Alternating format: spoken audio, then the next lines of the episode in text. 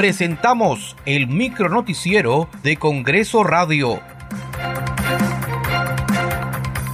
¿Cómo están? Les saluda Danitza Palomino. Hoy es miércoles 3 de mayo del 2023.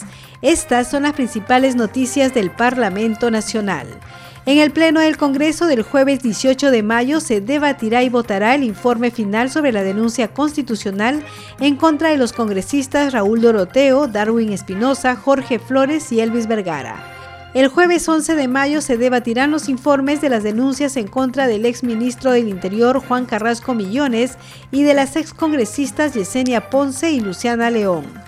Finalmente, el jueves 25 de mayo se debatirá el informe sobre la denuncia constitucional en contra de la ex fiscal de la Nación, Zoraida Ábalos.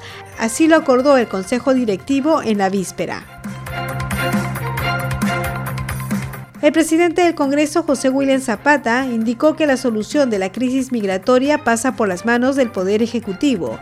Respecto a los centenares de venezolanos y de otras nacionalidades que pretenden ingresar a nuestro país de manera ilegal por las fronteras, William Zapata pidió actuar de manera ordenada con un plan específico sin maltratar a los migrantes. Yo creo que lo que se tiene que hacer allí es este, actuar de, manera ordenada, con un plan específico, eh, no maltratar a los migrantes. Ellos ya tienen un problema en el sur, este, Chile tiene sus razones para pedirles que se retiren, nosotros tenemos las nuestras para no aceptar indocumentados y posibles personas que estén fuera de la ley.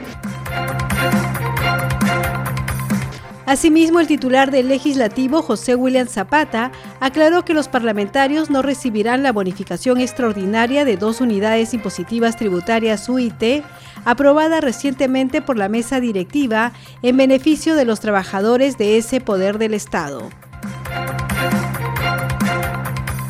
El presidente del Congreso, José William Zapata, y la primera vicepresidenta del Parlamento, Marta Moyano, promulgaron la nueva ley del Instituto Geofísico del Perú, la cual fue aprobada por insistencia por la representación nacional.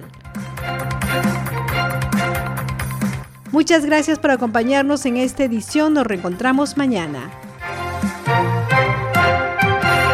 Hasta aquí el micronoticiero de Congreso Radio, una producción de la Oficina de Comunicaciones del Congreso de la República.